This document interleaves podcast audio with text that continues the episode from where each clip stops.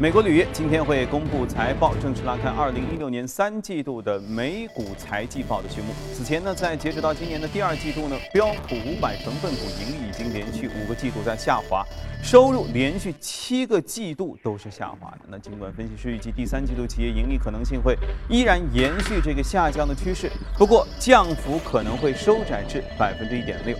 一旦有大企业业绩超预期，也不排除恢复正增长的可能性。同时呢，企业收入可能会增长百分之二点五，成为二零一四年第四季度以来首次同比的增长。尽管业绩下滑的趋势有望结束，但华尔街机构对美股第四季度前景依然高度的谨慎。总统大选和美联储加息已经成为高悬在美股头顶的两柄利剑。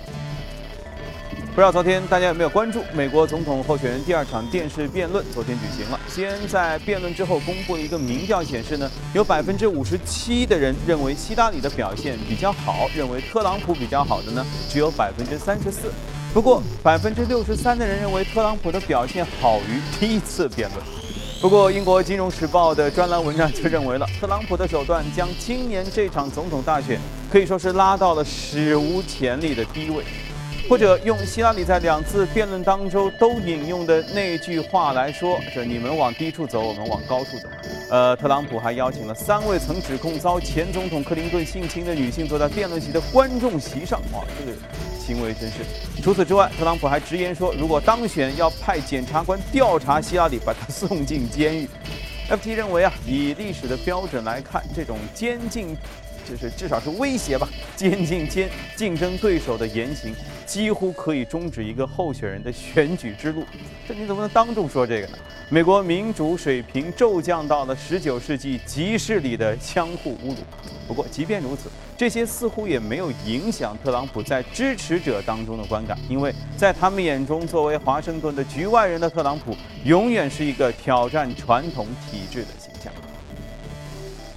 美联储理事布雷纳德日前表示，美联储已经成立了工作组，将对金融创新，特别是区块链技术的使用进行全方位的分析，并且将于今年的晚些时候发布一份研究的报告。区块链呢是一种可以生成和共享交易数字活动账簿的数据结构，其核心的设计思路是系统当中每一个网络的节点都参与全网公开的账簿的记账。经过多次确认，进入历史的区块链记录信息将永久的记录，无法进行任何的修改。这种分布式的总账结构呢，确保了所记录信息不可篡改的可追溯性。那作为比特币的底层技术，区块链正在日益的吸引金融业的注意。美欧金融业的巨头纷纷都开始在试水这个区块链的领域，好像 A 股好像也曾经炒热过一段时间。第四季度以来，市场更加关注各大经济体央行的货币政策的前景。欧洲、日本央行都率先实行了负利率，并且持续保持宽松的节奏。目前来看，这些刺激政策对市场的效果并不乐观。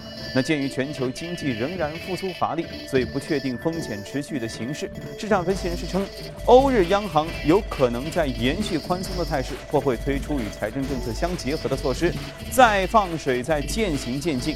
欧洲央行行长德拉吉日前就表示说，欧元区的 QE 的政策将会持续到明年的三月底，如有必要将会延长。日央行行长黑田东彦也多次表达了坚守极度宽松货币政策的决心。俄罗斯总统普京周一在伊斯坦布尔举行的全球能源大会上表示，将会支持国际社会限制原油供应，并且提振油价的努力。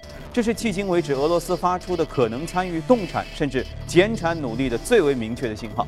这个表态让欧佩克等产油国最终达成减产协议的希望在增加。国际。油市供应过剩局面可能能得到缓解。那受这个消息的影响，纽约油价昨天上涨百分之三，美股能源板块也随之走高，带动三大美股指数集体的收涨。说到集体收涨，我们来看一看隔夜美股收盘之后的表现。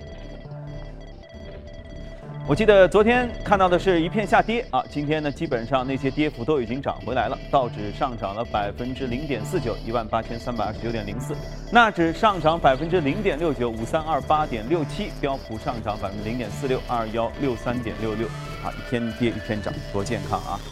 好，今天我们要来连线驻纽约记者葛万，请他带来收啊赵冰晶啊，请他带来收盘之后的介绍。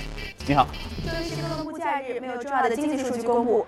投资者正在继续消化上周五的非农就业人数以及周末的美国总统大选第二场辩论的结果。上周五的新增非农就业人数不佳，但是呢，并没有降低加息的概率。今天金融板块普遍攀升，而受到油价上涨的推动，今天纳斯达克指数逼近了历史新高，道琼斯工业平均指数的涨幅也超过了一百点。美国东部时间十月九号的晚上，希拉里和特朗普展开了第二场电视辩论。作为特朗普表现的反向指标，墨西哥货币比索在辩论之前曾经一度飙升，但是呢，辩论开始之后很快回吐了涨势。这被市场解读为特朗普表现还不错。今天，希拉里的支持者股神巴菲特公布了自己去年的纳税信息，显示出2015年的退税申报的总收入是一千一百六十万美元，折扣五百五十万美元。美国铝业将会在周二公布财报，届时第三季度的财报季将会正式拉响。然而，投行普遍并不看好美国上市公司第三季度的业绩表现，高盛预计第三财季将会令人失望。推动投资者是重新回到防御类型的股票，而在个股方面，受到收购传言的推动，推特的股价在过去三周最高上涨了百分之三十，但是这一波涨幅呢，并没有能够持续。有消息传出，之前几家潜在的买家，谷歌、迪士尼或者是 Salesforce 都不太可能会收购推特，因此周一推特的股价重挫了百分之十一。好的，谢谢赵冰晶。那刚才我们说到了，其实，在国庆假日的时候呢，很多国际市场都不休息。上周五的时候就公布了一个非农就业数据，所以呢，让市场再一次对美联储加息这个事儿，慢慢的提上了议事日程。到底这个数据是好于预期还是低于预期？市场是如何解读的？我们今天和嘉宾一起来聊一聊。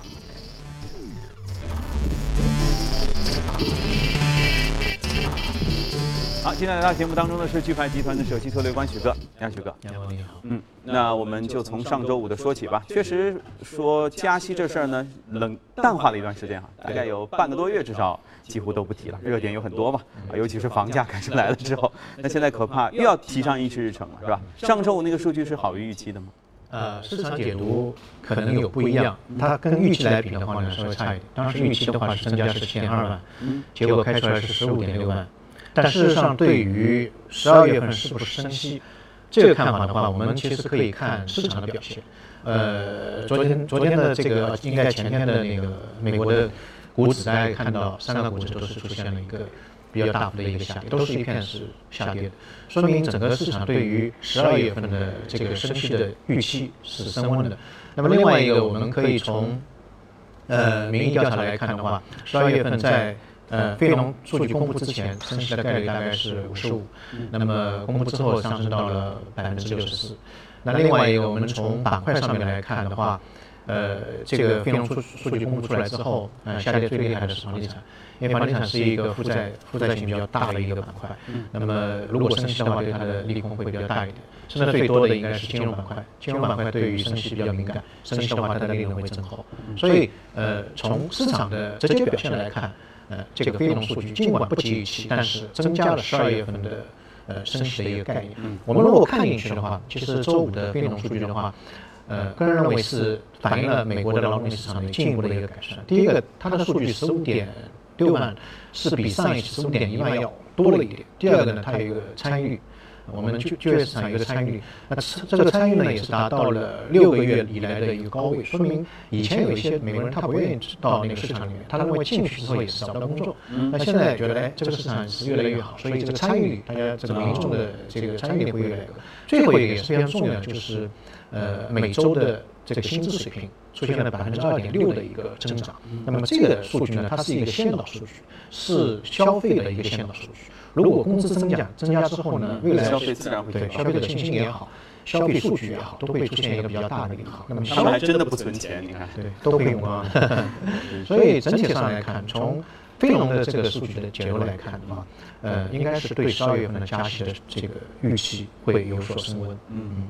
照说，是之前是你说的吗？如果概率都百分之六十几的话，如果这个月的话，估计也就加息了。呃，对它，但是这个六十六十四的话，它是对十二月份的一个概率的预测。嗯，那么查过这个？对对对对，是对十二月份的那个这个月份。嗯，但至少我觉得中间变数还是很多哈。比如说昨天那场辩论嘛，你看这个解读就是不一样。原本我们新闻当中之前是在说的是，似乎呃一个一个谁谁家做的那个民意调查说希拉里的表现大家都觉得好一点，觉得特朗普的表现没有希拉里好，但是可能比上一次稍微好一点。但是你看前面我们连线美国记者的时候，他又说到了另外一个对位的指标是对位墨西哥的货币。对。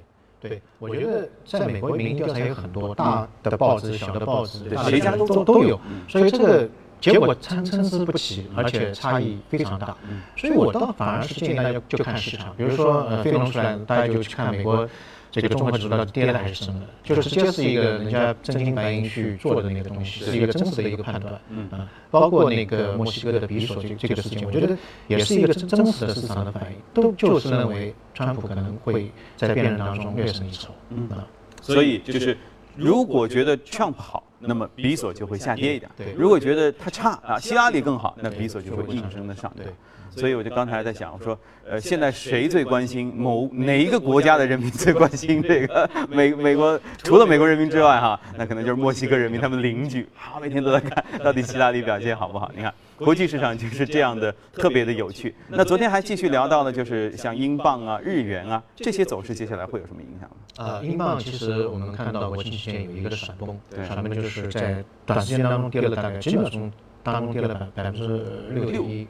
这这其实反映了呃目前整个外汇市场，包括是大宗商品市场的一个特点，整个流动性非常差，就是说参与交易的人越来越少啊，就是稍稍微有点什么小事，就咣当一很小的事情会被无限的放大，那原因也在于。呃，次贷危机之后，整个的监管对于整个市场的监管是越来越严。我记得以前做交易的时候，你如果十个亿、一百个亿的这个交易的笔数，跟一百美金的这个交易的这个量，你下单之后成交速度是不一样的，可能快零点零一，这也是很正常，人家这个单子大。但是后来现在监管机构就要求，无论是你金额大还是小，你的成交速度是应该是一样。所以现在整个市场的参与度、参与热情跟过去来比的话。是有很大的一个下降。另外一个呢，现在市场有一个我们叫程序交易。程序交易什么意思呢？就是说，我比如三块钱买了一个股票，但是我不会每天在电脑前面。但是如果跌到两块钱，我就退出来了。所以它是一个程序设置好的。到了那个点，它就触发一个止损的一个一个设置。那么另外一个呢，如果它跌到一块八，它会反向操作，就好像拔河一样。我本来是往这边拔，那么到了一块八，我往那边走，完全是在做。所以如果甩门这种事情发生之后呢？这个程序交易连锁的，对，会往往往反向去拉，所以会增大增增加整个市场的一个波动率，所以这个会造成了我们可以看到英镑的事件，以后未来一段时间呢，可能还会看到另外的一些事件的一个发生，这是市场的一个新的一个特质。嗯啊，所以要有强大的心理的承受能力，同时呢，还得多看节目，多了解到底是咋回事。好，那我们宏观方面先聊到这里啊，来看一下隔夜美股的表现，关注一下异动美股榜。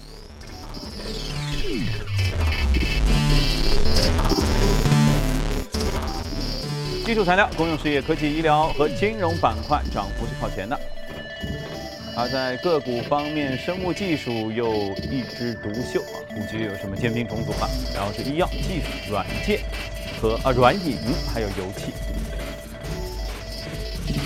今天我们要和大家一起来关注一下，果然这是这家生物科技企业，这是我猜被收购了。它有一个医药，嗯，呃，它专门做那个癌症的研究和癌症药的一个辅助的一个药剂的研究的一个公司。那么它有一个药过了三期，就三期的这个数据表现非常好。当然这也是一个旧闻，因为它在六月二十九号的时候曾经传出过这样的一个新闻。传出新闻当天，这个股价是涨了百分之一百零八，就当天蹦蹦上去。那么这一次呢，他又把这个当时的三期的一个数据呢再进行一个公开化。那么另外一个呢，就是投行。呃，认为它的股价应该从原来的九十美金上调到一百二十美金，所以呃，马上就是从开盘的九十九块钱一下子跳升到一百一十七，啊，就就就涨得非常厉害。那么这个药呢，主要是治疗那个卵巢癌的。那么呃，因因为一般的癌症，它化疗第一次过了之后呢，第二次的化疗的效果就非常差，因为癌症细胞是非常非常厉害的，它一旦过了这个这个这个第一期之后，第二期就是非常厉害。但是这个药。加入之后，他把那个癌症患者，嗯，这生命周期从五点五个月平均延长到二十一个月，所以这这个嗯非常长，所以对于一些晚期的卵巢癌的这个患者来说，是一个非常大的一个一个一个福音。所以这个消息而且过了三期，基本上已经嗯接近上市了。所以对于这个公司的股票，它今年已经涨了百分之一百二十五了，啊，是一个非常大的一个利好。嗯嗯。这家公司的 logo 长得很像特斯拉 啊，这个大家可以去关注一下。那至少说明这样的一种东西，就是它的它的呃产品啊，还是对人类是有很大的福音啊。对啊，一起来可以关注一下。哪怕你买不到它的这个美股，至少也可以看关注一下他们以后出来的这个具体的产品。好，来去一下广告，广告之后回来我们继续聊。接着来关心一组全球公司的资讯。刚才还说到那家 logo 很像特斯拉，其实这条消息是和特斯拉有关的。美国电动汽车制造巨头特斯拉的 CEO 马斯克日前宣布说，特斯拉计划在十月十七到二十八号举行两场发布会。哇，十七号会带来一个意外惊喜的新品，二十八号呢会发布和太阳城公司的合作的太阳能屋顶的设备。业内人士就开始猜测了。他们十七号会重点介绍什么呢？估计是面向大众消费者的一款比较便宜的车型，叫 Model 三。按计划呢，今年晚些时候啊就要上市了。不过也有媒体说，特斯拉可能是在当天发布自动驾驶硬件2.0，让电动车即使不在高速公路上行驶也能导航。但这真的称得上是好消息吗？在他们出了自动驾驶的一系列的事故之后，那我们还是更期待 Model 三。福特汽车公司周一表示，他们的豪华品牌林肯汽车三季度在华销售量飙升近两倍，现在是八千五百四十六辆，这个和感官应该是相同的。街上你能看到林肯的车似乎比以前多。今年前三季度总销量同样飙升百分之一百九十一，二点一万辆左右。福特表示，他们的新版林肯轿车将于第四季度开始在中国市场销售，有望会进一步的提振他们的销量。脸谱周一推出了企业版的社交服务网络啊，Workplace by Facebook，标志着这家社交媒体巨头首次进军激烈竞争的企业软件市场，加快增长的企业通讯 Slack 展开直接的竞争。Workplace 是一款订阅的产品，每个用户每个月需要付费啊，一块钱到三美元等等。而 Facebook 目前盈利主要是依靠广告收入。据英国《每日电讯报》的报道，英国政府已经下令禁止佩戴苹果手表参加内阁会议，原因是担心这款设备可能会遭到黑客的入侵。在此之前，英国政府已经禁止官员携带手机和平板电脑参加内阁会议。那他们，哦，还可以带纸。三星电子表示说，正在和美国消费者产品安全委员会工作，呃，合作调查近期报道的更新的 Galaxy Note 7手机又发生着火这个事件。呃，消息说呢，三星还将所有货架上的和零售伙伴正在调查期间会停止销售和置换 Note 7的手机。在三星爆炸问题日益这个恶化之际呢，苹果股价却一直在刷新2016年的高位啊。分析师说，苹果手机可能会多销售1500万部手机。看，这没办法。好了，看过全球公司动态，回来和嘉宾聊一聊值得关注的美股，看一下美股放大镜。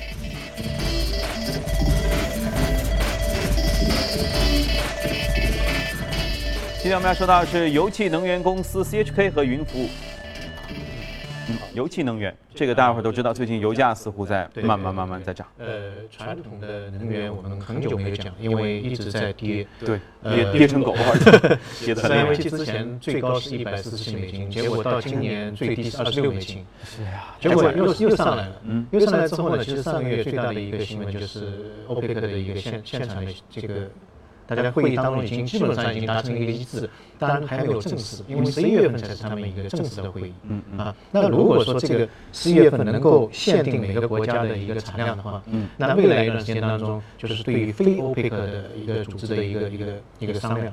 但是从昨天晚上我们可以看到，呃，普京也表态，他其实是那个非欧佩克组织的一个老大，啊，他就觉得也是可以参参与的。所以我们可以看到能源市场在这个方面有一些很大的变化，至少在现在。方面也会有很大的变化。嗯，那么能源这个板块的话，其实我们可以看到，在美股当中，它是一个很大的一一块。呃，之前的话，呃，现包括现在也好，呃，美国的综合指数目前的估值是有点高的。嗯，像标普五百现在已经到了十八，啊，十八的话，它 P 值十八是相当于二零零二年到现在，包括次贷危机的高位的时候的一个一个新高了。但是同时的话，刚才我看到节目当中也讲，之前的五个季度，呃，美国标普五百的整个盈利水平出现了一个下滑，所以估值再高，盈利水平在下滑，所以市场一直在担心美国股票是不是会有一个非常大的调整，或者说已经到头了。但如果说这个限产协，呃，这个达成那个限产的那个那个协议，呃，未来一段时间呢，我们可以看到这些油气板块的利润。会出现一个增长，嗯啊，那么这个利润的增长会带动整个美国综合指数的一个上扬，因为之前的一个季度我们看到，呃，标普五百整个盈利水平是下跌了百分之二点五，但是如果去掉油气板块的话，它其实整个利润还是上涨了百分之一点八，啊，主要是油气板块拖累拖累了。那所以如果油气板块在未来一段时间当中，呃，因为价格的一个上扬，嗯，是价格的一个上出现一个比较大的一个增长的话，对于整个美股市场。个人认为是一个非常大的利好，也就是安全系数会提高。现在很多人都担心不敢去做美股，对啊，这个是一个非常呃大作用。那么另外一个，我们看到美国的这些油气的上市企业，呃，一些大的企业，像 BP 啊，它从三月、四月开始已经出现一个比较大的上扬；一些小的企业从下半年开始出现一个比较大的上扬。所以整体来看，如果这个现在现在协议还是继续能够达成的话，呃，我个人认为到十一月之前的话，整个美美国股票市场，特别是能源板块的表现值得关注。之前跌的有点多了。嗯，所以只要不再出什么大事，因为连普京都表态了，所以欧佩克已经达成了。这边非欧佩克，普京既然带头大哥说的话，所以总体上应该在十一月达成可能性，应该说是非常大啊。别出什么幺蛾子事儿的话，那么油气相关的领域都会。值得看好啊，至少是止跌回升的。好，我们呃为大家罗罗列了油气能源相关的股票，大家可以一起来关注一下。其实关注油价什么也能看得出一些端倪的。是，嗯。好，我们再抓紧一些小时间说一下另外一家云计算的公司啊。那么这家公司我们看到它昨隔夜的价格有点下跌，而且跌的幅度也比较大。对。但事实上它是国庆期间跟 IPO 的，IPO 的价格十八美金，然后当天是涨了百分之八十四。啊，所以现在这些下下跌对他来说，整个价格来说还是走的非常高，正常获利会会。呃，在美国的话，最近一段时间如果要做美股的话，请大家关注云计算这个板块。啊，最近上的 IPO 的这个股票也比较多，而且之前的表现都是比较好，这个板块相对来说。呃，比较累一点，原因在于我个人在于，呃，觉得一个是呢，整个公司的全球化现在越来越厉害，那么云计算可以把不同的地理领域的这个公司整个综合起来，另外一个社会分工也是比较明确，有一些公司把那个计算机这一块就是外包，通过云计算那个这个技术进行外包，所以这一块的领域发展会比较快一点。那么结合国内的话，我们看到昨天，呃，习主席也讲到要利用网络，要去学习网络，要。呃，在这个方面有所作为，所以我个人认为，可能这两天或者这一个礼拜当中，呃，关于计算机、网络、云计算这一块，可能是会有机会。嗯，所以现在说，只要有钱呢，不知道哪块云才会计算啊。这个云服务的概念，我们为大家罗列了。好，这个八点之前呢，最后的时间，我们来关注一下，其实是刚刚公布的，瑞典皇家学院宣布的二零一六年诺贝尔经济学奖是授予美国的两位经济学家，以表彰他们在默契理论方面的研究贡献。我们来看一下这段照片。诺贝尔经济学奖评选委员会当天发表声明说。两名获奖者创建的新契约理论工具，对于理解现实生活中的契约与制度，以及契约设计中的潜在缺陷，十分具有价值。声明说，社会的许多契约，包括诸如股东与高级管理层、保险公司与车主、公共机构与供应商之间的关系，鉴于这些关系常常会带来利益冲突。契约必须被合理设计，以确保各方能够采取互利的决定。今年的获奖成果发展了契约理论，两名经济学家创建了一个全面的框架来分析契约设计中的许多不同问题，如高层管理人员的绩效薪酬、保险自付额与共同支付和公共部门私有化等。哈特一九四八年生于英国伦敦，一九七四年从美国普林斯顿大学获得博士学位，现任美国哈佛大学经济学教授。霍尔姆斯特伦1949年出生于芬兰赫尔辛基，1978年从美国斯坦福大学获得博士学位，现任美国麻省理工学院经济与管理学教授。今年的诺贝尔经济学奖奖金为800万瑞典克朗，约合93万美元。这项奖金将由两名获奖者平分。